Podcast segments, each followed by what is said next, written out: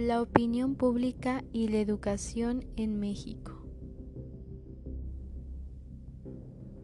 ¿Cuál es la realidad de la educación en México? Las actuales condiciones de la educación en México pueden ser evaluadas desde diferentes perspectivas. El desempeño de los alumnos, el estado de las instalaciones escolares, la cobertura de los servicios y otros indicadores.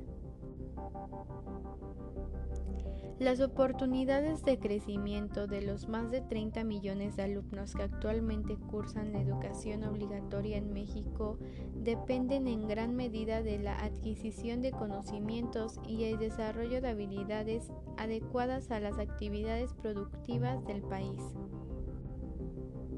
La educación en nuestro país está atravesando por una serie de reformas estructurales que han impulsado algunos cambios positivos, pero que aún podemos ver un importante rezago en diversas áreas.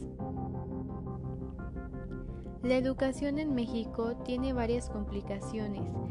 Es insuficiente, desigual y su calidad es incierta, debido a las carencias en medición e información. Estas características se profundizan entre más alto sea el nivel escolar y varían dependiendo de la región geográfica. De acuerdo con el informe diagnóstico de Derecho a la Educación de Coneval, Consejo Nacional de Evaluación de la Política de Desarrollo Social.